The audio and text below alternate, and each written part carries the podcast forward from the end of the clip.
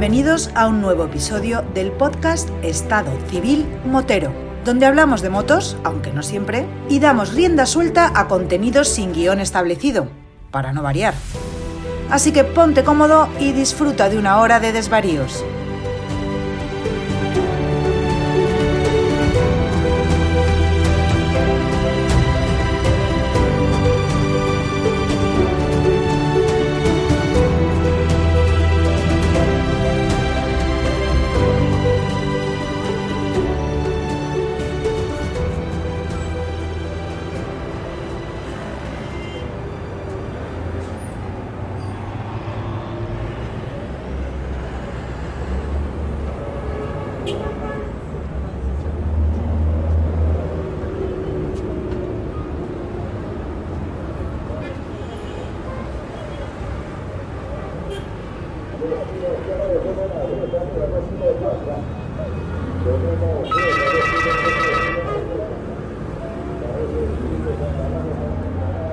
Mira que si ahora no hay nadie en casa.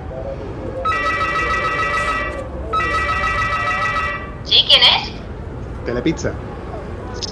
Eh, aquí no he pedido ninguna pizza. Coño, que me ha colgado.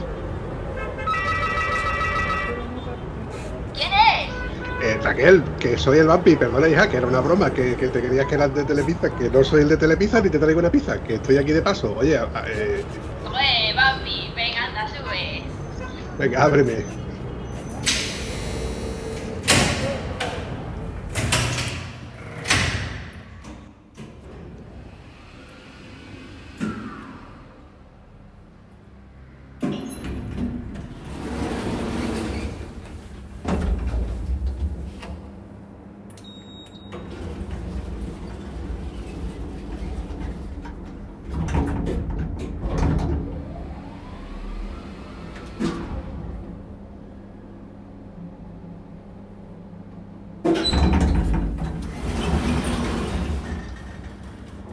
Hombre, Vampi, tú por aquí.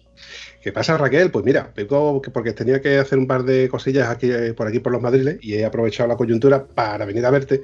Te pido perdón por no haberte avisado, pero es que tampoco tenía mucho más tiempo y como no estaba seguro si ibas a estar o no estar, bueno, he aprovechado para pasarme. Pasa, pasa, Vampi, que tengo una sorpresa para ti. Sí, dime. Pues no estoy sola, Vampi. Eh, no me digas, vengo inter- estoy interrumpiendo, si quieres me voy, ¿eh? Raquel, Raquel, por favor, ¿dónde está el papel? Que no hay, que estoy aquí en el baño. Eh. Alicia, segundo cajón. Ya lo veo, ya lo veo, ya salgo.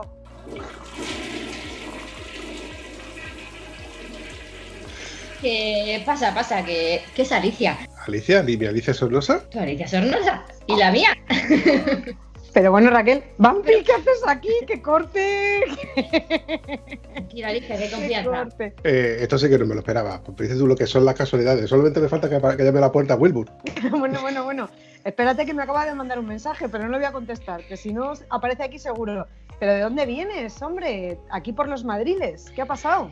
Pues tenía que hacer unas gestiones y he aprovechado para acercarme por casa de Raquel para darle una sorpresa, pero bueno, yo me- es que me tengo que volver en un par de horitas y vamos, va a ser una cosa rápida. Oye, ¿qué os parece si aprovechamos la coyuntura y, y grabamos un podcast? Por mí bien.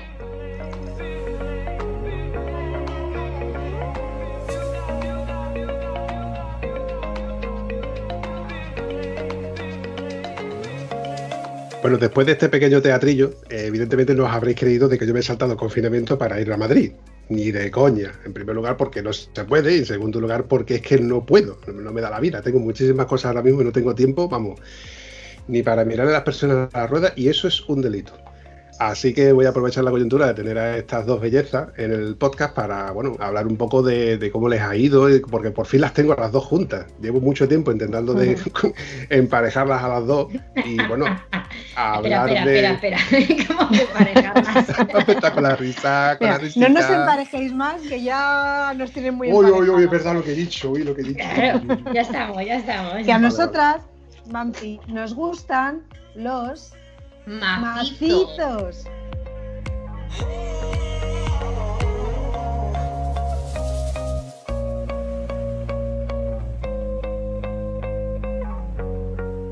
Contadnos cómo ha ido ese viaje por Senegal, porque por fin os tengo a las dos juntas y me gustaría de escucharos en primera persona cómo, cómo os ha ido. Pues la verdad que súper bien. Bueno, ya lo tenemos un poco en el olvido, que ya pasó mucho tiempo. Pero bueno, yo sigo teniendo un recuerdo súper, súper bonito. ¿Tú también, Ali? Yo también, yo también, lo echo mucho de menos. bueno, para mí fue un viaje como muy especial porque fue así el primero que hice largo en, en moto, saliendo desde casa con la moto. Y bueno, unos cuantos kilómetros, fueron creo que 10.000 kilómetros al final. O sea, perdona que se me ha ido. Eh, ¿qué, eran? ¿2.000? No sé, ya no, me acuerdo. Han sido, han sido, espera, espera. ¿Qué, cinco, ¿qué hicimos? 5.000 y pico de ida, 5.000 y pico de vuelta. Ah, pues fueron 10.000, yo creo que fueron unos 12.000 o así kilómetros, desde, de puerta a puerta.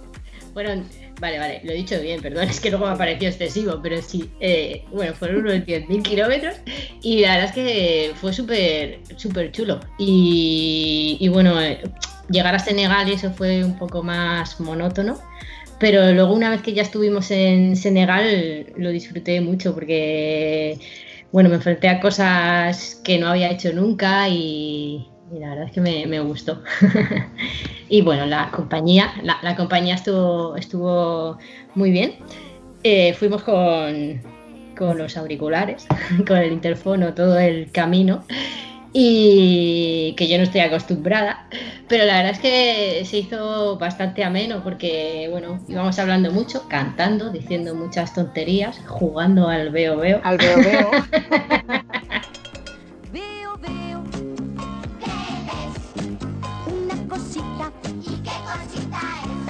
Jugamos sí, es que las, rectas son muy, muy largas, las del Sahara Occidental y muy aburridas. Y, las de Mauritania también fueron muy largas y, jugamos al veo veo. Pues mira, para mí fue un viaje muy divertido porque hacía tiempo que no me lo pasaba también viajando en compañía y Raquel eh, me hizo como volver a vivir esos primeros viajes y volver a asombrarme de muchas cosas que inconscientemente yo ya daba por sentadas y, que ella hizo que me diera cuenta de que eran cosas divertidas, nuevas, eh, interesantes y que había que, seguir asombrándose y abrir, abrir, la boca y reírse de muchas cosas que ya por, pues por, pues por esto de que van pasando y que las vives así más normalmente, pues llega a ser como algo normal, ¿no? Y para, para mí, pues eso, viajar con Raquel, aparte de todo lo que ha dicho ella, porque ha sido súper entretenido, divertido, ha sido una forma de de crear una amistad que además, aunque luego no nos veamos en tres meses, yo, vamos, Raquel es mi hermana, está para lo que, lo que necesite, me tiene ahí aunque no nos veamos. Y, me ha hecho eso, volver a vivir estos viajes del principio tan divertidos en los que todo te parece fantástico y lo he disfrutado al 200%, o sea, mucho más de lo que pensaba que iba a ser, que ya pensaba que iba a ser divertido, pero eh, ha sido mucho más en muchos aspectos.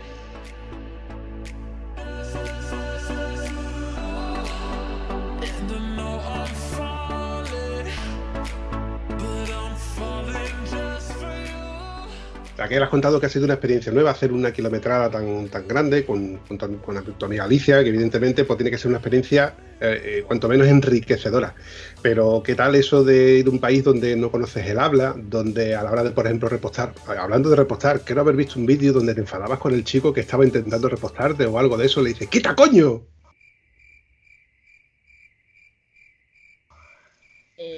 No sé de qué me estás hablando. Yo sí, yo sí, yo sí. sí, sí, no sé. Eh, no, ¿sabes lo que pasa, Bampi? Que esto fue a la vuelta de viaje en Mauritania, que primero por una cagada mía, que, en teoría soy la que sabe y que tiene que hacer bien las cosas, y salimos tan despepitadas de, de, mm, de Nuachot que vamos a echar gasolina, ya echaremos que había una gasolinera y total, que la gasolina no tenía gasolina y, la moto de Raquel tiene un depósito que se puede hacer unos 400 kilómetros tranquilamente. La mía, mi Ducati Scrambler, eh, llega a los 200. Bueno, pues esa vez fueron, creo que 260, bueno, una barbaridad porque íbamos ya casi dando pedales con la moto. Puntualizar que, a 60, 80, o sea, el, tramo más aburrido y largo del viaje. sí, pero cagadas porque no había gasolina, había diésel, pero no había gasolina por ningún lado. Y, eso fue una cagada mía. Pero bueno, cuando por fin conseguimos llegar a una gasolinera que tampoco había gasolina, pero que nos vendían bidones de gasolina del mercado negro, y, es verdad que, de repente llegan un mogollón de hombres, se te ponen alrededor de la moto, todos te quieren vender su gasolina y, llega a ser un agobio, estás a cuarenta y tantos grados eh, con el calor de la moto, con el agobio de que no llegas, que necesitas gasolina, que tampoco tienes dinero de sobra porque estás ya de vuelta y, y bueno.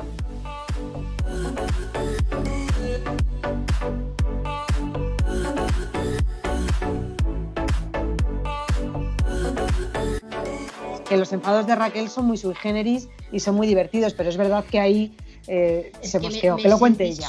es que me sentí súper agobiada porque te empiezan a rodear, empiezan a tocar, empiezan a tocar todo lo de la moto, empiezan. Y yo que iba con mi motito que me habían pintado en Senegal, y, era como, Dios mío, dejadme la moto en paz y venga a tocar. Y, y, era como, ostras, fuera ya de aquí. Es que no sabes ya ni qué decirles porque es que no se van. Y entonces ya pues, bueno, me... Bueno. ¿Qué? ¿Me enfadé? No me enfadé, ¿no? Bueno, dije lo que me saliera, dije en ese momento. Y, y que en esos momentos también eh, llega un momento que tienes que poner a la gente en su sitio y, y, pegarles una voz para que te dejen de dar la brasa, porque es que si no te acaban comiendo. O sea, que es que llega un momento que tienes que decir, bueno, ya está bien, dejadme en paz, tú, tú, véndemela tú porque al final todos te la venden al mismo precio y todos son colegas y estoy segura que la gasolina es del mismo, de un señor, que tiene ahí vendedores a tutiplén. Entonces, es verdad que alguna vez, y además siendo mujeres, que como que nuestra voz es más suave, nos toman más por el pito del sereno, hay que coger y hacer racata y pegar un puñetazo ahí encima del depósito y que se relajen un poco y te atiendan. Y que a veces no hacen caso a las mujeres. También. Hay que ponerse un poquito toreras.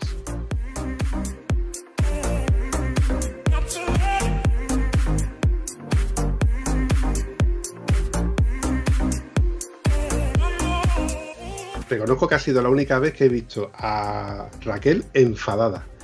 Como también reconozco que hace poco ha sido la única vez que he visto a Raquel maquillada. Pero que me estás container. Oh, pero bueno, Raquel, ¿cuándo te han visto así? Soy una persona muy natural. Pues eh, nada, el otro día que hice una publicación, porque hace unos años hicimos una sesión de, fotos con unos amigos. Y me hicieron un peinado súper al viento. Estabas buenísima, sí, sí. Aquí estaba. Es que esta niña es un bombón, claro que sí. Vampi hace señales, así no lo estáis viendo, pero nosotras ahora sí, aunque lo estéis escuchando, y hace señales como diciendo, es verdad, es verdad que yo la he visto. Efectivamente. Esto no lo cortes, ¿eh? No, no, esto va, esto va todo para adentro. Esta parte no la voy a cortar. Para, para quien quiera ver con sus propios ojos esta imagen que, yo intento trasladar, que no lo puedo trasladar, echad un vistazo al Instagram de, Raquel, Rachel Indomable, donde vais a ver una sesión de fotos donde hay una coletilla que dice, me dijo que me pusiera serio, y es que es imposible de verla a ella seria.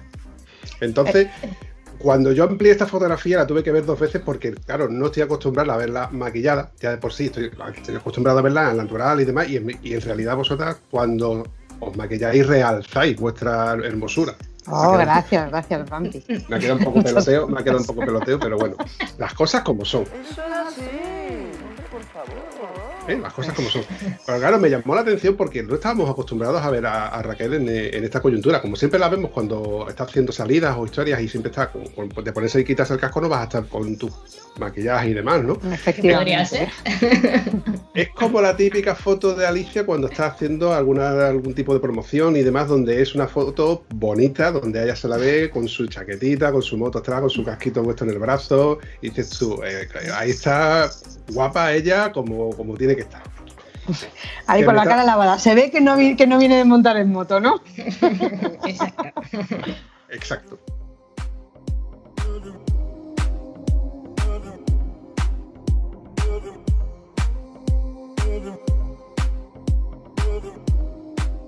Para todo aquel que nos escuche en el, podcast, eh, os invito a que volváis a echarle un vistazo a los vídeos de, de Raquel y de Alicia, donde cae una parte bastante curiosa en la que Alicia toma, tiene una forma particular de tomar el sol. ¿Cómo? me he perdido, me he Yo también. Nos has dejado a las dos así un poco. Sí, sí, sí. De, hecho, acabo de poner el efecto de los grillos. A ver, Alicia, ¿cómo es eso de tomar el sol mientras le estás cambiando el aceite a la moto? Ah. Bueno, claro, cualquier momento es bueno para tostarse un poco la piel. Y, y además cuando hace calor y no hay nubes y estás ahí que no tiene ni un árbol encima, pues, pues no te queda otra, ¿no? Que tomar el sol así mientras cambias el aceite. Siempre viene bien, ¿no? Cualquier cosa que hagas en la moto, si además te está dando la vitamina D, pues no está mal.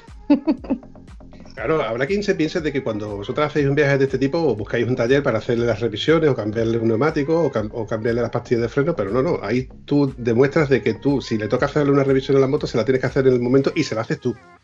Hombre, y es que ojalá encontráramos un taller en el que nos lo hicieran, porque yo te aseguro que no tengo que ninguna necesidad de, de demostrar a nadie que lo hago yo, pero por los sitios en los que fuimos en ese viaje, allí en Senegal, que eso, ¿te acuerdas Raquel dónde era? En Seliki, en, mm, Seleki.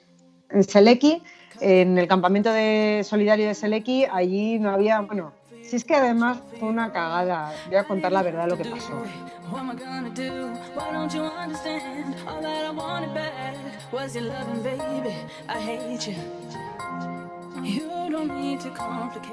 Mi moto necesitaba aceite, entonces no había aceite de, de motos y compré uno de coche el más parecido, ¿no? que, que coincidiera con los numeritos. Pero antes de arrancar la moto dije, igual este no es... Y llamé a Ducati para preguntarles si la moto iba a funcionar con eso, que en el fondo la moto iba a funcionar, pero un aceite de coche no está hecho para que también eh, empape el, embrague y no tiene tanta, esto es para todos los que no lo sepáis, pues no tiene tanta resistencia a la fricción y el embrague te lo puedes cargar. Entonces esto es lo que me dijeron y como no había arrancado aún la moto, volví a sacar el aceite nuevo que le había echado y nos fuimos, Raquel y yo, que estuvimos eh, como tres horas buscando por los pueblos de alrededor el aceite para luego encontrarlo en el mismo sitio donde habíamos comprado la moto a Eduard, que dijimos, vamos a, bueno, no, pero vamos primero a mirar en otros sitios. Y nos dio por recorrer todos los pueblecitos de alrededor, todas las mm, gasolineras, los sitios donde vendían, pues hasta maquinaria, para regresar al primer sitio y que nos dijeran después de tantas horas, sí, aquí lo Tenemos tenemos. puntualizar que nos parecía tan cutre el sitio que pensábamos que no iban a tener el aceite. Entonces intentamos agotar todas las opciones antes de, de volver a ese sitio. Y casualidades que solo lo tenían ahí. Sí, solo tener- y nada, saqué el aceite por error que había puesto, puse un aceite de moto que baña también el, el embrague y bueno, la moto a día de hoy sigue caminando tan piche, o sea que fenomenal.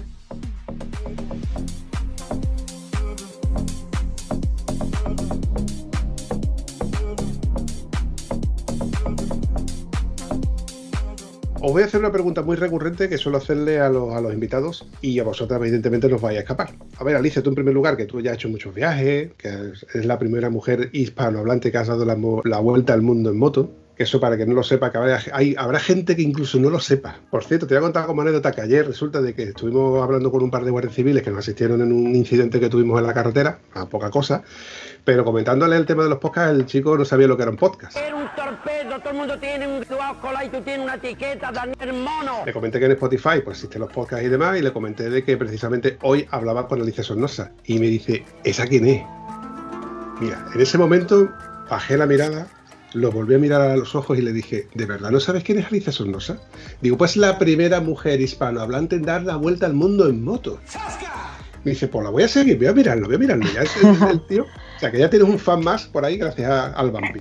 Qué bien, Bambi. Bueno, hombre, hay mucha gente que no lo sabe porque además los hombres os conocéis más entre vosotros, no sé por qué será.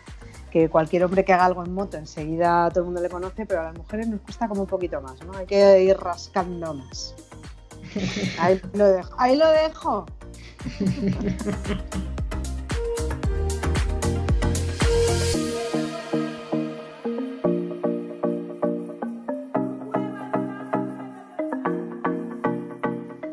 Bueno, ahí os lanzo la pregunta. Alicia, en tus viajes yo sé que has llevado cosas que a lo mejor son innecesarias y otras que son imprescindiblemente necesarias. Entonces yo te voy a preguntar qué es- crees tú que no volverás a llevar en, una- en un viaje largo y qué crees tú que es imprescindible llevar en un viaje largo. Los tacones no cuentan, Vale. ¿eh? Vale. Los tacones no cuentan. Venga, los tacones no cuentan que ya os lo sabéis. Pues mira, no vuelvo a llevar piezas de repuesto de la moto, demasiadas herramientas que nunca utilizas y malas compañías. Eso es así, compadre. Eso sigue siendo así. Estas tres cosas eliminadas. De, de mis viajes. Y luego, ¿qué otras cosas llevaría? Bueno, pues llevaría buenas compañías, a- eh, amigas, eh, claro, buenas compañías, amigas. Y, y, por ejemplo, jamón en blister así, siempre es bueno llevar. eso lo- sea, nunca yo- lo digo, pero lo llevo, lo llevo. Yo, yo me sé el imprescindible. Venga, dale. Bridas y cinta americana. Es verdad. Eso en herramienta, en el apartado de herramientas, Raquel es que es más práctica que yo en esas cosas. Entonces, el- es verdad. Las, bueno, con bridas es que hemos arreglado mil y una cosas. Y la cinta americana, vamos, vale hasta de tirita. Exacto. Y Raquel, ¿algo que hayas llevado y que piensas que no volverías a llevar? La es que no. es que yo no te creas tú que viajo. Yo es que viajo muy, li- muy ligero. yo viajo con lo prescindible. O sea que. No. Bueno, Porque en este, siempre en este se caso. puede quitar algo. Hostia, mira, en este viaje te diré que lo único que me, so- que me sobró fue la tienda de campaña. Pero también debo decir que por supuestísimo me la llevaré al siguiente viaje porque es que yo soy de acampar, que me flipa. Entonces no Bueno. lo puedo quitar. Claro. Pero en este viaje tuvimos la suerte que Campamentos Solidarios, que es una ONG que trabaja con gente ahí en Senegal, nos invitaban a, sus campamentos y entonces no teníamos que poner la tienda, pero no sé si la sacamos un día, ¿no? O, sacamos la hamaca, no me acuerdo. La hamaca, lo que sacamos fue la hamaca. Que plantamos nuestras hamacas un día que nos dieron ahí. Es que nos tenían mareadas de un lado para otro. Venga a enseñarnos cosas, a hacer cosas, a ir a colegios, a ver a asociaciones de mujeres, de todo. Y entonces nos dejaron un instante de tranquilidad y plantamos la hamaca. Que además, al día siguiente, unas hamacas así entre unas palmeras, en un sitio muy bonito, y al día siguiente, cuando vamos a nuestras hamacas, ya no estaban. Y las habían quitado porque por ahí pasaban las vacas, porque las rodeen. ¿Te acuerdas? Sí, sí, que fue como nuestro gozo en un pozo. Fue como, o sea, con todo lo que hemos tardado en encontrar sitio donde poner las hamacas y hasta que las hemos puesto, y fue como, vale, vale, ya está. Vamos a buscar un sitio para sentarnos.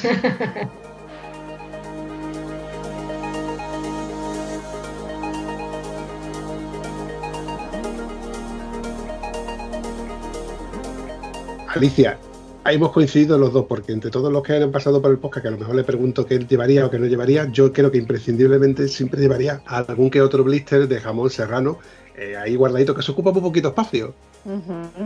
Ocupa menos espacio que una camiseta o que unos calcetines en realidad y, y puedes llevar unos cuantos. Y yo eh, he llegado a llevar jamón por India y me he acordado que me quedaba algún blister al cabo de un mes y medio y aunque al principio el color era un poco más oscuro de lo normal y cuando lo abres olía un pelín a carne podrida, lo dejo que se aireara. Oye, y al final el jamón, el jamón, está bien rico y de podrido nada. Era, era la grasilla que se había deshecho por el calor que había en India y, lógicamente un tocino que se deshace pues acaba cogiendo olor, ¿no? Pero y te salva de más de una. Y puedes invitar a gente a comer una cosa típica española y alucinan, porque no me he encontrado a nadie en este mundo al que no le guste el jamón, ni a los vegetarianos, que luego dicen que no comen carne, pero el jamón es jamón, que no es carne. Ahí lo dejo.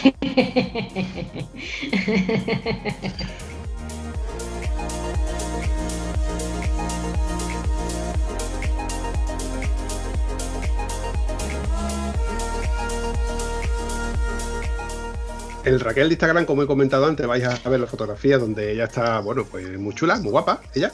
Y también podemos ver que hace poco has estado en Granada, ¿no? Sí, sí, sí, sí. Estaba allí, me fui un par de semanitas a currar con una amiga y bueno, aproveché alguna escapadita por allí, por, por la zona con la moto. que es una zona súper bonita con, bueno, con muchas curvitas y me subí a ver, por supuesto, Sierra Nevada, que a mí me, me encanta. Además, quiero haberte visto con, haciendo spot publicitario. Uh. Sí, estoy aquí ya tocando todos los palos. Sí, hicimos un spot publicitario porque, bueno, tenemos montada una empresa entre las dos que hacemos páginas web. Si alguno necesitáis una página web, no dudéis en contactar con nosotras. Con paquitadesign.com. nosotras, con nosotras se refiere a Lara y a Raquel, a paquitadesign.com. que hacen unas páginas web muy chulas y además son dos tías que están ahí a tope y te hacen unas cosas bonitas, finas y chulas. Ahí- ahora yo estoy haciendo publicidad, pero que se la merecen, ¿eh? Espacio patrocinado por. Patita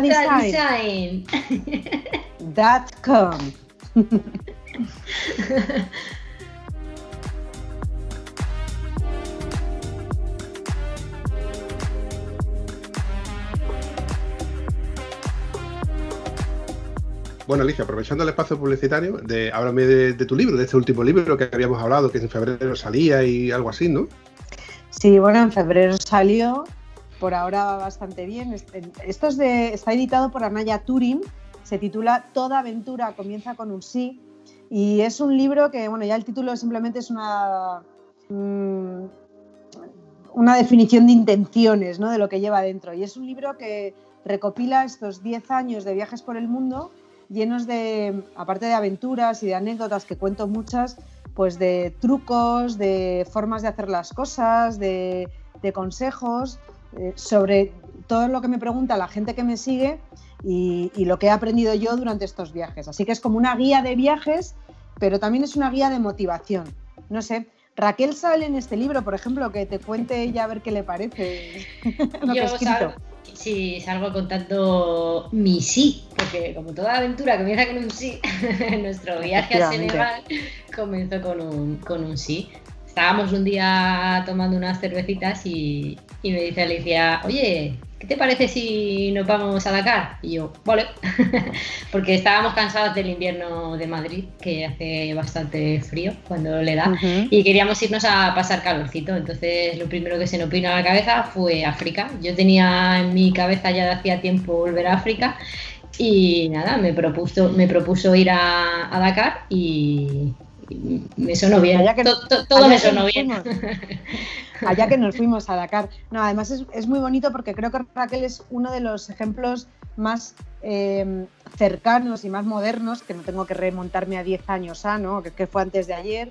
Es más que fue ayer, porque antes de ayer, como nos ha pillado el coronavirus, no hemos tenido antes de ayer y esto fue ayer. Y, y- y fue como, oye, Raquel, el lago Rosa, el mítico lago Rosa, Dakar, en el fondo es cuesta abajo, ¿no? Desde aquí, desde Madrid, vamos todo el rato cuesta abajo. Eh, Raquel además conoce muy bien Marruecos, toda la parte de- del Sáhara Occidental, la verdad es que ahí eh, fue, de- fue muy importante el papel de Raquel porque ella sabía, eh, había estado por allí, sabía que había que llevar la FIS, la FIS, que es la fotocopia del, pasaporte con los datos de la moto multiplicada por mil, porque cada 30 kilómetros nos iban a parar para pedirnos la FIS, la ficha, y, y nosotras ya veníamos así resabiadillas y ya nos lo sabíamos y viajamos mucho más rápido. Así que fue un viaje muy bonito, muy complementario, fue un viaje que empezó con un sí, con el sí de Raquel, y, y que bueno, lo he querido reflejar en el libro porque, pues eso, es un libro de motivación, de quitarse los miedos eh, a la hora de viajar y, de aprender un montón de cosas y, saber por qué digo esas cosas, porque hablo de un montón de trucos o de consejos que vienen avalados o vienen apoyados por las anécdotas que están detrás de cada capítulo que, que te explican por qué te estoy diciendo, pues, por ejemplo, que te lleves una pastilla de jabón o que lleves bridas o cinta americana y que no hace falta que te lleves los desmontables de las ruedas para cambiar la cámara porque lo vas a encontrar por el camino. Entonces, mm, pues eso, es un, yo, yo lo quiero llamar un libro de motivación viajera.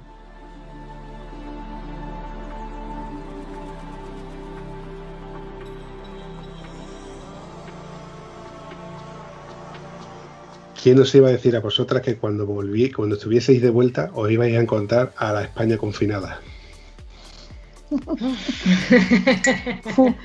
Mira, Uf. fue un shock, fue un shock porque, a ver, nosotras no sabíamos que pasaba nada. Es verdad que cuando llegamos a Mauritania, ¿te acuerdas Raquel que nos recibieron en la frontera un señor con una escafandra de blanco, con una pistolita de estas de, Sí. de la temperatura, que además de la frontera esta de Sáhara Occidental con Mauritania es una tierra de nadie que está lleno de arena, de piedras, de agujeros.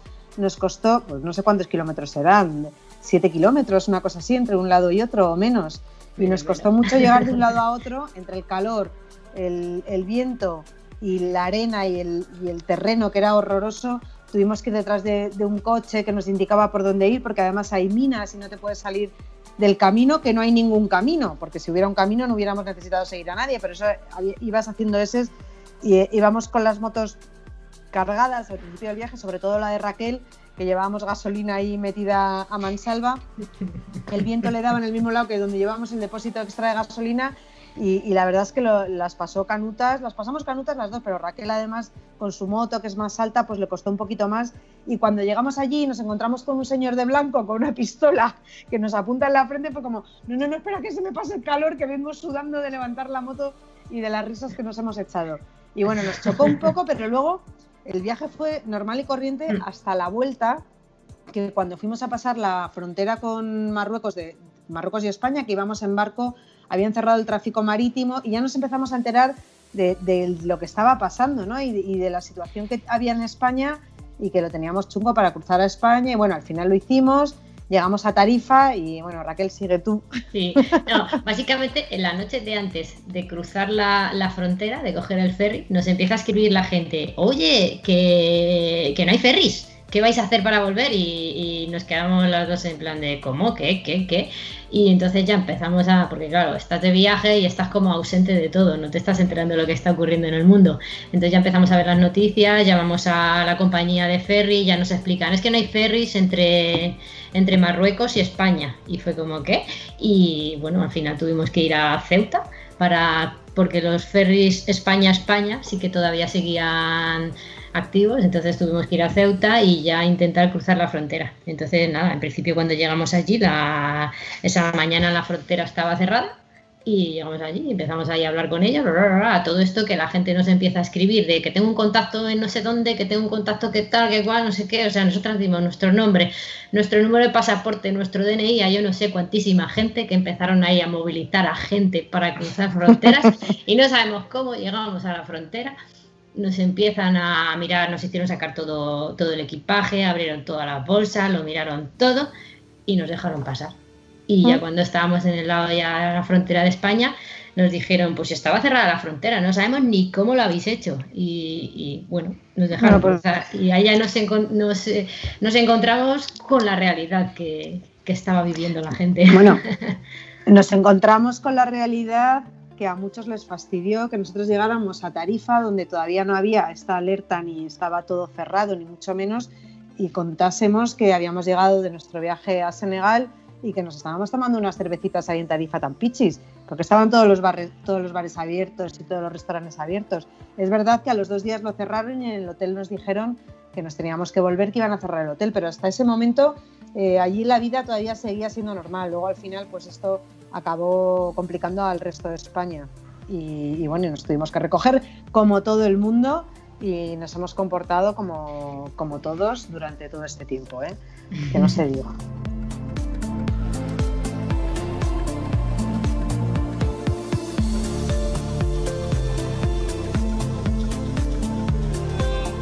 Estábamos, eh, claro, estamos en un hotel, tenemos que salir a desayunar porque no podemos, no tenemos para desayunar en casa. Entonces había una mujer de allí y estamos en una terraza desayunando y no sé cómo se enteró de que éramos de Madrid. Nos echó una peta diciendo, es que venís aquí los de Madrid a contagiar, es que no se puede salir a la calle. Y fue como, pero señora, ¿y qué hace usted aquí desayunando en la calle? Usted en su casa. Y entonces, claro, nos quedamos en plan de, si nosotros llevamos meses en África, ¿qué nos estás contando? Nosotras no venimos de Madrid. Y fue un momento ahí tenso de, oh, por favor, la gente es que es muy... Ñe". Bueno, me gusta criticar. No, sí que es cierto que por aquel entonces la información que nos llegaba era todo muy caótico y todo Sí, era que todo, sí. todo era malo, no podías tocar nada, no, te- no podías comunicarte prácticamente con Sí, nadie verbalmente. Entonces en- entramos en un, en un modo shock, en un modo miedo escénico, en el cual no éramos capaces ni de salir a la calle, ni de tocar un interruptor del ascensor, por- ni de abrir la puerta de la calle. Y tú decías, ¿cómo podemos vivir así? ¿no? Sin, yo lo veía, yo a mí particularmente, el- yo soy de abrazos, entonces no poder abrazar a mis seres queridos para mí me chocaba muchísimo. Y es hoy en día, y ver a alguien y decirle, dame el codo, o me resulta un poco incongruente. Pero bueno, sí que es verdad que tenemos que ir adaptándonos a las situaciones, en este caso, y en aquel entonces, mm, yo, yo que os seguía en las redes sociales y iba, os iba siguiendo lo que os estaba pasando, estaba un poco pelín, un pelín preocupado por decir, ¿conseguirán pasar por la frontera? ¿No conseguirán pasar? Evidentemente, yo daba por hecho que teníais que pasar porque vos- vuestro domicilio estaba en Madrid, o sea que no podían retener allí de cualquier Bueno, manera. nos hubieran retenido, ¿eh? Nos hubieran retenido ahí de cualquier manera. A, los moros donde tú vivas la pela. Yo no quería quedarme en Marruecos porque un país donde es, co- es complicado conseguir cerveza. Ahora vas y lo cascas. sí, el, el razonamiento de Alicia es muy. Muy práctico, muy práctico. Hombre, Muy práctico. las cosas como son, pero es que, bueno, tú dices que no podías pasarse cerveza y los que eh, empezaron a comprar papel higiénico como si no costara. Bueno, yo qué sé, es que luego las manías de cada uno, yo, es- yo creo que eso era porque estaban cagados de miedo. Pero yo no sé de dónde viene lo de comprar tanto papel.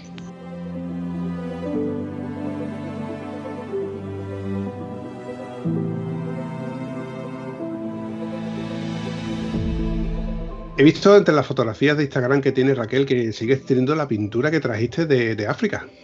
Cuéntanos. claro. y de por vida se quedará esa pintura conmigo. Sí, pues mira, íbamos un día de estos de largas, rectas, infinitas por Mauritania.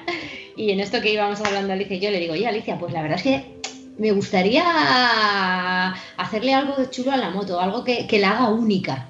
Eh, no sé, eh, y entonces justo llegamos al campamento de Seleki y el, el hijo de, de Ana, de la enfermera, Zach, pues nos enseñó unas pinturas que, que- porque él pinta cuadros y demás y a mí me gustaron mucho y había unas pinturas de mujeres muy bonitas y me gustaron entonces le digo oye ¿y tú me pintarías la moto? y me dice yo es que nunca he pintado una moto le digo ya ya ya pero mi pregunta ¿tú me pintarías la moto?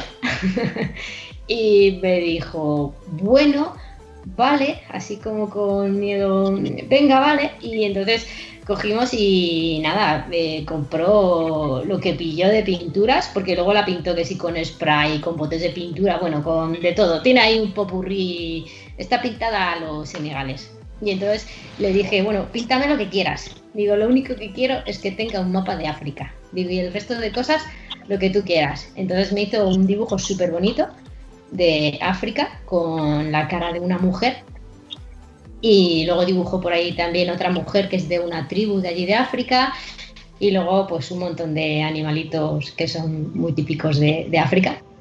Y entonces la verdad es que me encantó. Y entonces ahora tengo la moto más bonita del mundo. la moto de Raquel, desde luego que es, es una moto única porque las pinturas que tiene de, de este chico son una maravilla. Y además estuvimos viendo cómo la pintaba. Creo que Raquel tiene un time lapse de Sí, tengo time pusimos lapse. la cámara ahí de cómo pintaba todo desde el principio.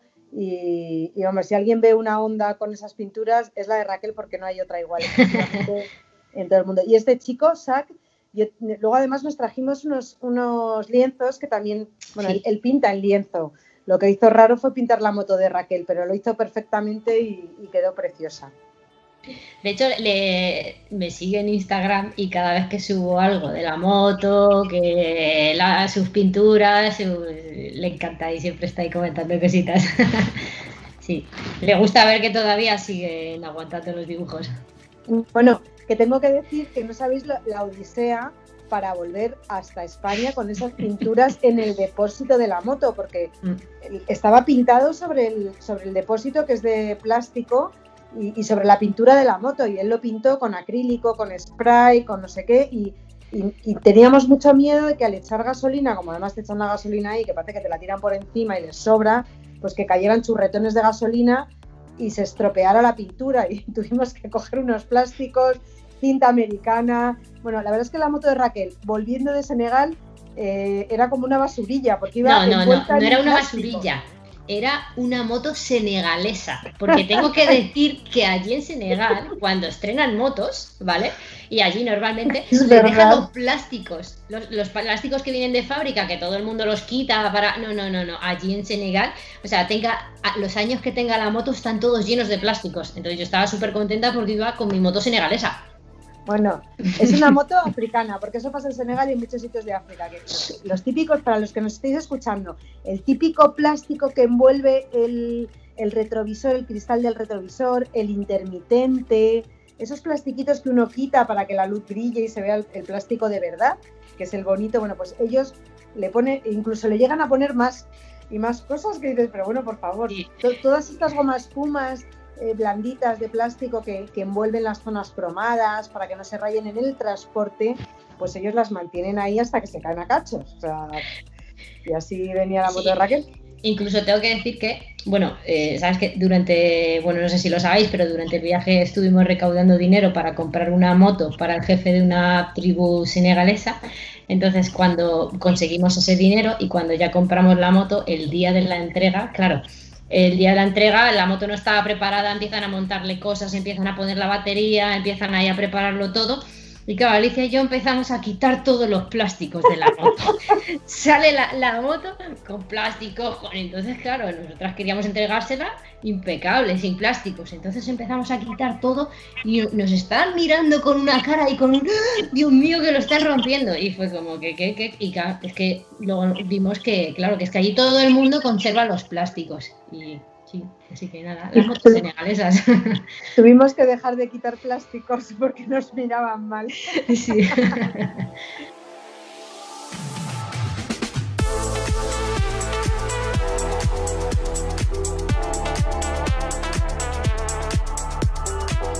Alicia, no sé si lo he escuchado bien, pero recuérdame, ¿dónde puedo encontrar tu libro? Bueno, es que no os lo he dicho, pero toda aventura comienza con un sí Está editado por Anaya Turing y lo podéis encontrar en AFNAC, la Casa del Libro, en Amazon, en el Corte Inglés, en, en, todostuslibros.com para quien no quiera comprar a los gigantes como Amazon. Esto es una asociación de libreros y además lo bonito de este libro, que, no me ha pasado con el anterior, con 360 grados, es que eh, toda aventura comienza con un sitio, lo puedes bajar para tu Kindle, para tu libro electrónico. Es mucho más baratito y te lo puedes bajar desde cualquier país del mundo. Es más, os voy a contar un, truco aquí en vivo y en directo.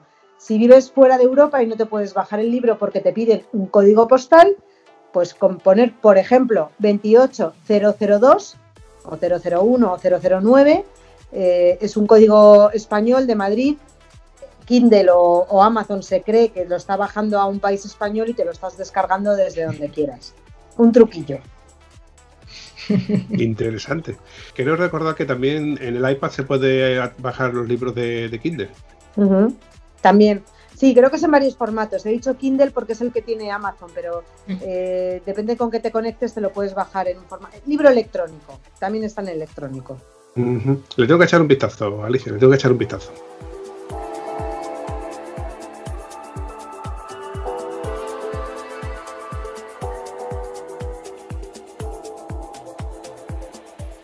Bambi, te falta la cerveza y nosotras ya las compramos hasta de, de contrabando.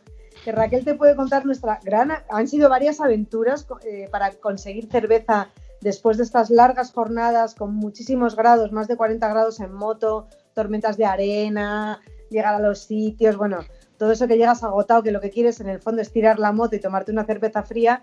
Y ha habido muchos sitios, porque en Marruecos la cerveza tampoco es una cosa legal que se compre en todos sitios, en Mauritania menos, en Senegal ya es otra historia, pero hemos tenido una aventura muy divertida en, el sur de, Marruecos, ¿verdad Raquel? Que nos fuimos a comprar eh, cerveza de extraperlo. Cerveza y de contrabando. muchas cosas. Cerveza de contrabando, eso es toda una peripecia.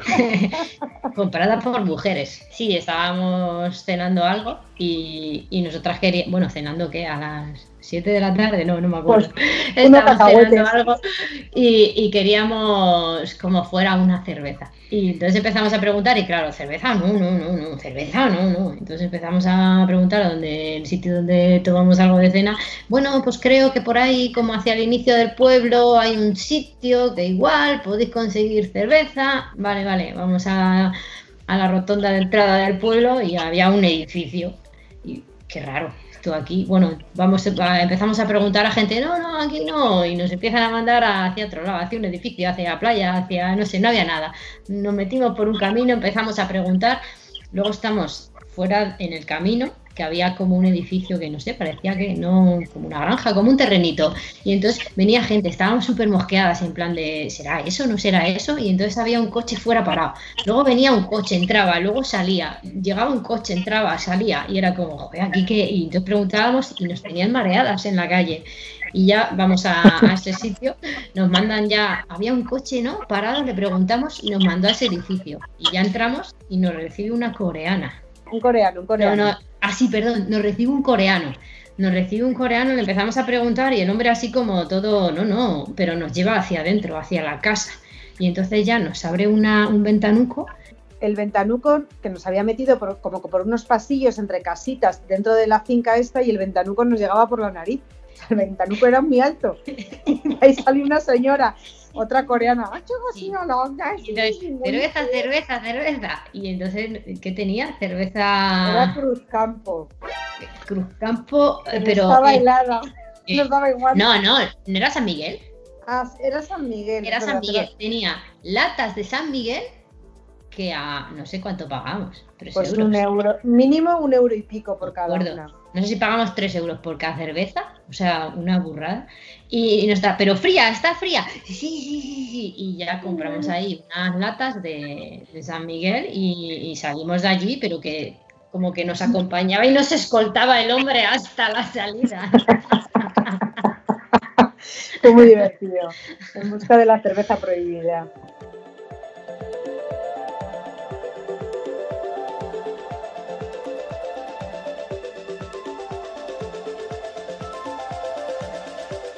La situación tal y como lo habéis contado y parece que casi estáis, bueno, cometiendo un delito de contrabando.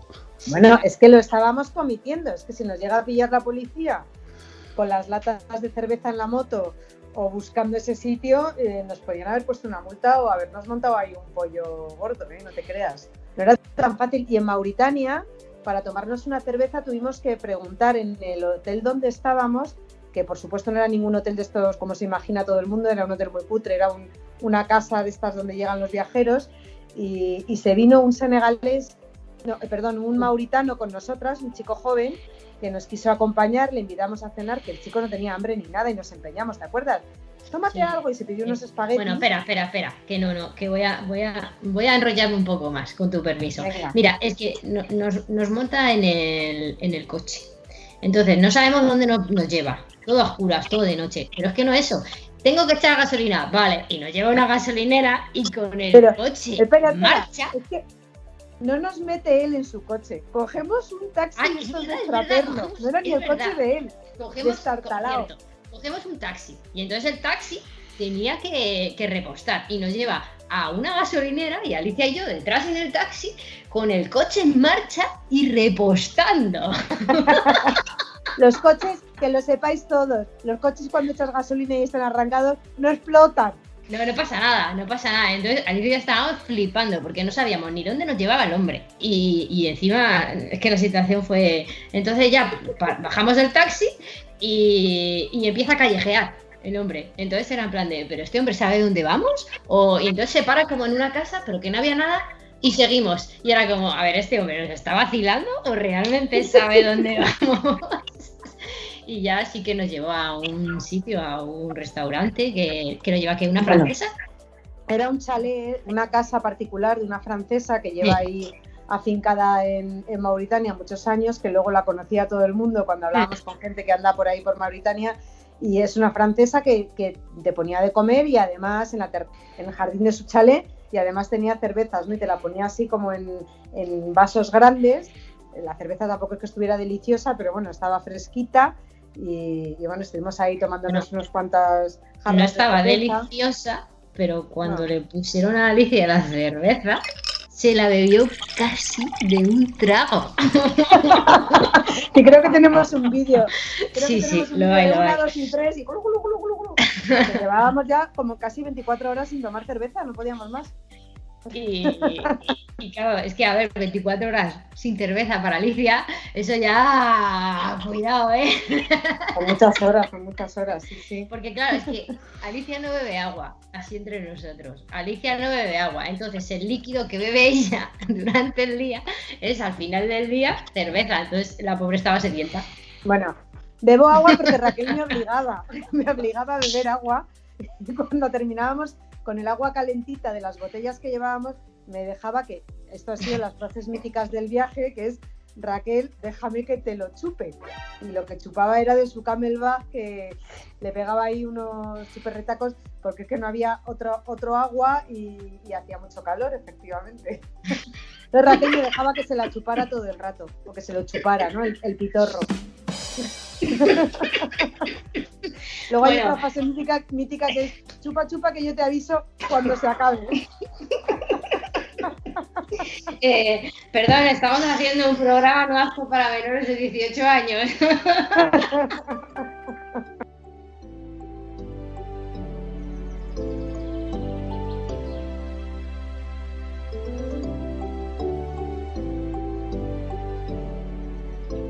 Oye, Alicia, eh, se me olvidaba, cuéntame, ¿cómo va esa pierna? Pues mira, ya eh, en junio cumplo un año desde que tuve el accidente, que no ha sido un accidente en moto, que ha sido un accidente de estar sentada en el césped tan a gusto con unos amigos.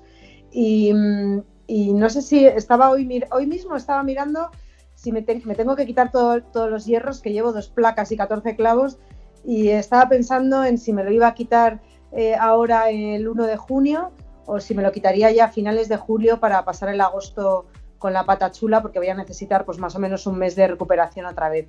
Y en julio voy a hacer un viaje muy chulo, muy moderno, un viaje 3.0. ¿Tienes alguna primicia que contarme o esperamos para después de julio? Te cuento, te cuento. Julio, en julio con L voy a hacer un viaje desde Madrid hasta los Alpes suizos y voy a recorrer los Alpes suizos en moto eléctrica. ¿Qué os parece? Interesante. Voy a estar 15 días rodando con una moto eléctrica, casi 20, con una moto eléctrica desde España hasta los Alpes y, y vuelta. A ver si lo consigo. Estaremos pendientes, estaremos pendientes, ¿no? Si cuando yo digo que me busqué el mejor GPS que había en el mercado,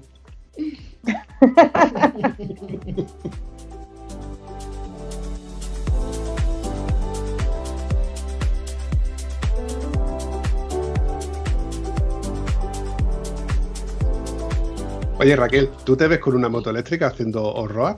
La verdad es que puedo probarlo. yo, a mí me da igual la moto que sea. A mí, a ver, a mí, yo nunca he probado una moto eléctrica y creo que se me haría súper raro eso de que le falte el sonido. O sea, es como, "Ah", el sonido sí que...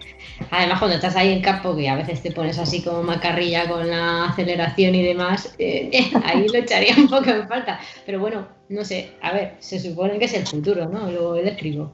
Bueno, todos probarlo. Bueno, yo os puedo decir que por, por campo tampoco la he probado, ¿Pero qué moto es, Ali? pero sí por carretera, una cero. Voy a ir con una moto Ah. de esta marca que se llama Cero. Hmm. Una moto es muy chula, pero es un viaje por carretera, es un viaje asfáltico 100%. Bueno, que igual me puedo meter por una pistita y tal, pero no es para hacer enduro ni mucho menos. Pero tiene, tiene su gracia, ¿eh? Lo de las motos eléctricas por carretera, lo chulo de esas motos es que te dan todo el par, te entregan toda la potencia en el segundo 3. Entonces, yo creo que una moto eléctrica con una buena suspensión y unos buenos tacos puede ser algo muy, muy divertido.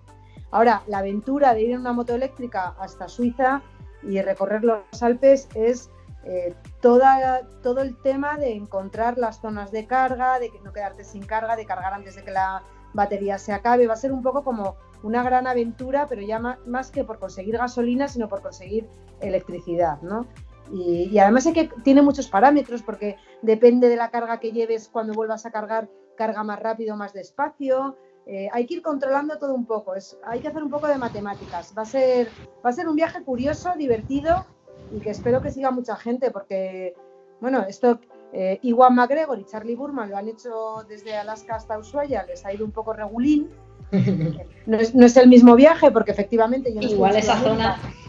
es Europa y, y desde luego que el tramo más complicado va a ser desde Madrid hasta Francia. Luego creo que en Francia empieza a haber más, carga- más zonas de carga y luego ya en Suiza no voy a tener ningún problema porque todos estos Alpes están eh, preparados para los vehículos eléctricos. Es más, la campaña se llama Los Nuevos Heidis y, y ha sido la, la Oficina de Turismo de Suiza quien me ha contratado para, para llevar a cabo esta aventura y para demostrar que se puede viajar en una moto eléctrica y pasárselo muy bien e ir a sitios míticos como son los Alpes, que a todo el mundo le gustan mucho.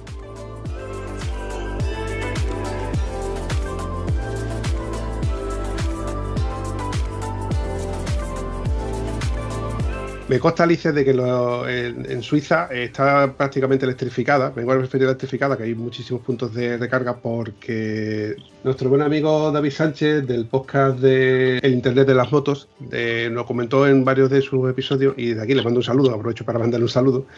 Y comentó eso, que en Suiza sí que están preparados para el, tema eléctrico. Nosotros aún estamos en un poquito en, en pañales, que aunque es una tecnología que no es el futuro, sino que es el presente, porque ya está, solamente nos falta tener más puntos de recarga y puntos de recarga donde no solamente recarga una moto o recarga un coche, sino que puedes recargar 10 coches o 20 motos. Eso creo que es lo que nos falta, tener un poco más de infraestructura. En el momento que tengamos más infraestructura, yo estoy seguro de que la gente se animará más a poder hacer el tema de la movilidad eléctrica y pasar de, al menos, la movilidad que sean diarias de 5 o 10 kilómetros para ir al trabajo, un mandado, recados, un colegio, mercadona y cosas así, hacerla con un vehículo eléctrico que al fin y al cabo, lo mires por donde lo mires, gasta menos. Bueno, de eso se trata, ¿no? De demostrar que con una moto eléctrica o con un coche eléctrico puedes eh, vivir grandes aventuras como hacer unos viajes por los, por los Alpes, que los Alpes es una zona que a todos nos gusta ir en moto o en coche porque hay curvas y más curvas, unos paisajes tremendos, unos sitios, unos lugares míticos.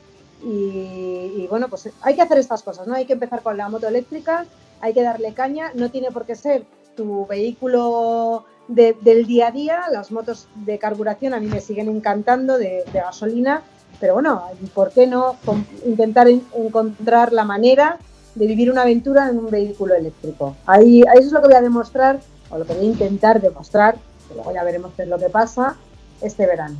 Y yo tengo una pregunta, ¿cuánto tarda una moto en cargar? Pues mira, depende, depende de, de, la carga que le falte.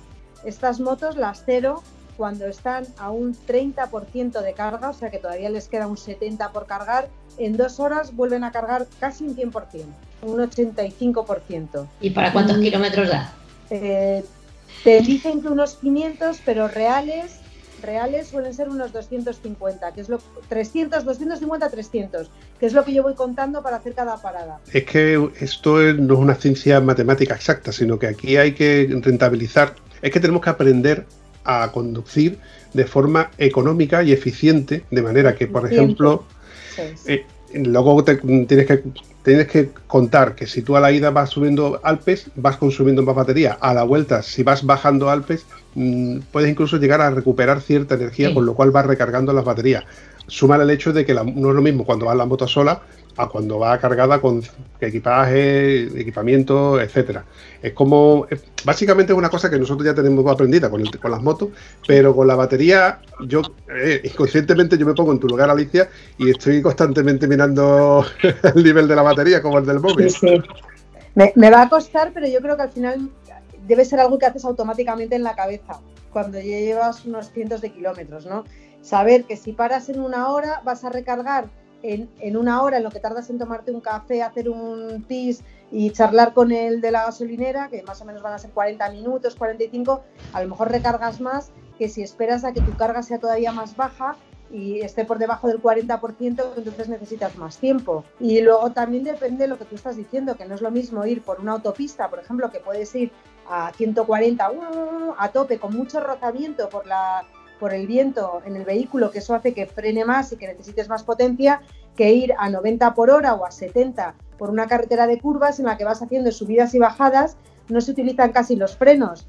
Eh, cuando vas en un vehículo eléctrico lo que haces es quitar el gas y el propio vehículo que va recargando en esas deceleraciones, pues eso hace que la moto cargue más. Entonces, eh, todo es diferente, depende de las carreteras, depende de por las zonas en las que vaya y por eso digo que creo que va a ser una gran aventura y, y, yo no voy a ir con un coche. Mira, esto lo dejo claro ya desde el principio, porque luego me harán preguntas. Señores, no viajamos con un vehículo de apoyo cuando vamos con motos de gasolina, tampoco voy a, voy a viajar como Charlie eh, Burman y como Charlie Burman y Juan McGregor, que iban con un vehículo con un generador eléctrico para poder cargar cuando no pudieran. Yo voy a ir a pelo, Voy con unas apps que me he bajado que te indican dónde están los puntos de recarga, cuáles funcionan, cuáles no.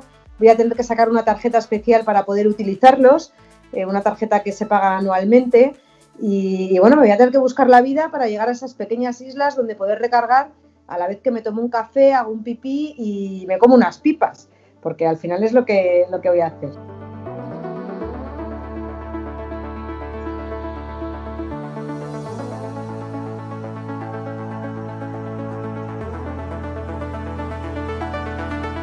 Bueno, chicas, a mí se me ha hecho súper corto, pero bueno, no quiero hacer episodios muy largos, porque luego a la hora de editarlo, el que lo tiene que editar soy yo.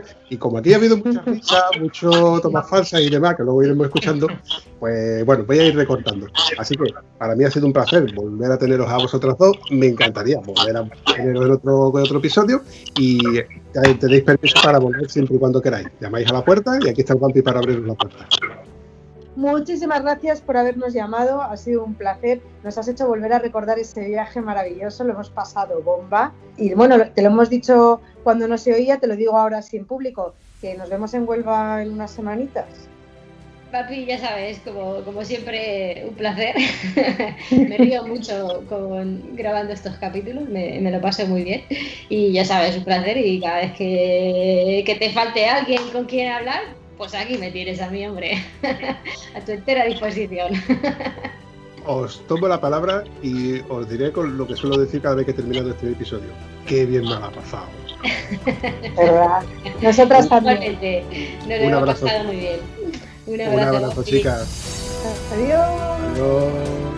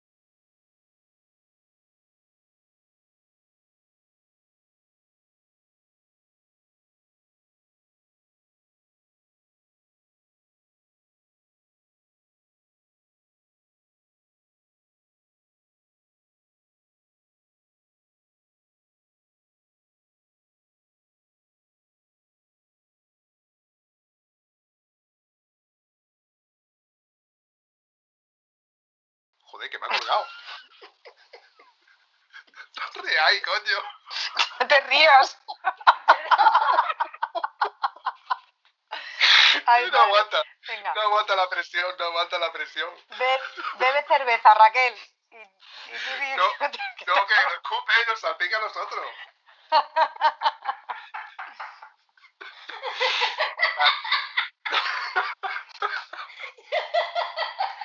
Oye, Vampi, llámame a mí, que mi telefonillo no se ríe tanto.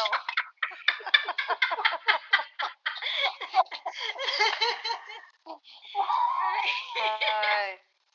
Venga, Raquel, que viene el telepizza. No seas así.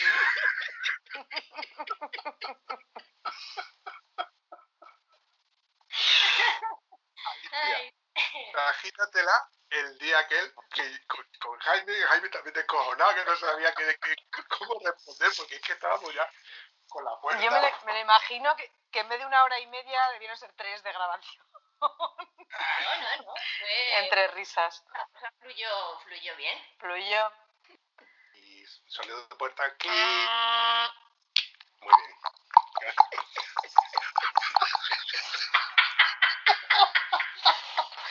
El telefonillo lo hago bien, hago bien de GPS y de telefonillo, ¿eh?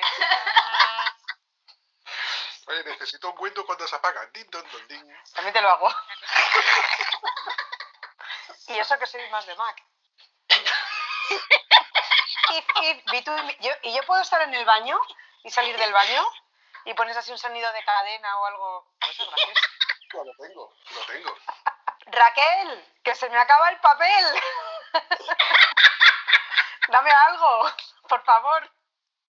¿Quién ha llamado a la puerta si no hemos pedido una pizza ni nada? ¿Quién ha subido? Que, que oigo una voz de un tío. Tráeme el pa- papel, por favor.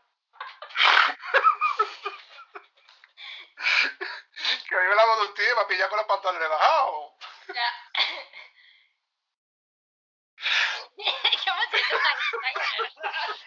Coño, pues me... hay papel debajo del lavabo en el armario. Y En sal. el segundo cajón está el papel. Ya, ya lo veo. Venga, que voy, ¿eh?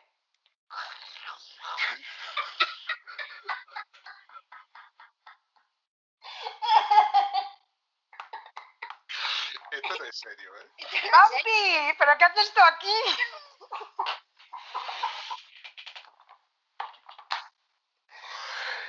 Y yo que me lo ¿Qué quería las sorpresas?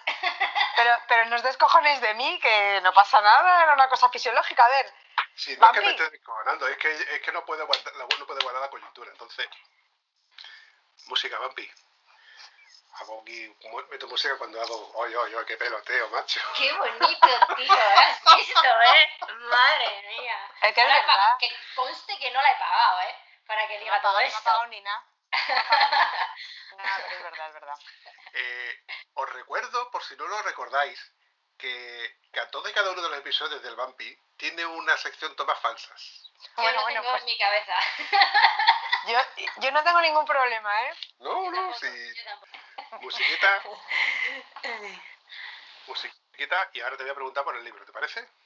Venga. Nos quedan... O pregúntale a Raquel que ella tiene unas grandes aventuras en ese ¿Sabes, libro. ¿sabes que, que salgo en ese libro? Claro. Bueno, es pues- así, salgo en ese No, libro. no, no, no, no, no, es que, es que estoy pensando, digo... Si Abro el libro. Ah. Claro que. Bueno, abres y luego hay por ahí también alguna otra anécdota entre medias. ¿eh? Sí, sí. Bueno, pues ya, Pregúntale a Raquel, pregúntale a Raquel, venga. pues ya vosotras vais, os os vais enlazando. Vale. Raquel, cuéntame, ¿cué, ¿qué nuevos proyectos tienes por ahí pendientes? ¿Eh? ¡Hala, te proyecto, has digo, pro- pillado! Dale. digo proyecto, salida en moto, no sé qué, y ahora tú dices, oye, pues el libro, pues también salgo en el libro, he hecho cosas o no has hecho cosas, porque, bueno, te voy a preguntar por lo de Granada, ¿vale? Vale. Raquel, entre las fotógrafas que... en plan, pam, pam, Pam, pam, pam. estas veces que hago y, no- y me encasquillo y al final no disparo del todo, pues eso. Date quieta ya, ya te estoy tocando. Ay, Dios mío. Se lo dice a la gata. Tranquila. Sí, evidentemente. la. Pues no te veo, Vampi. En Instagram, como he comentado hace un momento, podéis ver las fotos donde está Raquel, en esa, ese, bueno... Ay, ¿Quién ha tocado? ¿Quién ha cambiado el formato?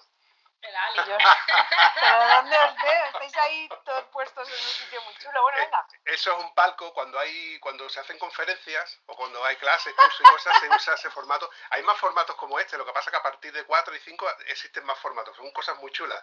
Pero, bueno, ya vamos a... Ha perdido- A ver. vamos, vamos a dejarlo ahí. Enlazo.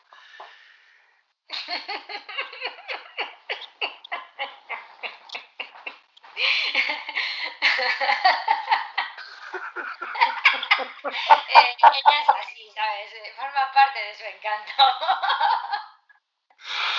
Te toca, Raquel. En algún momento ha sonado al menos un ding dong. ¿Os acordáis de cuando sonaban los dos rombos? Se ponían los dos rombos. Pues yo ese efecto lo uso de vez en cuando. no me ha hecho falta sacarlo yo, ya lo habéis sacado vosotras. Madre mía. Voy a hacer un punto seguido con algo que sí me he recordado yo de, de enlazar. Vale. Eh, separa la música y suena.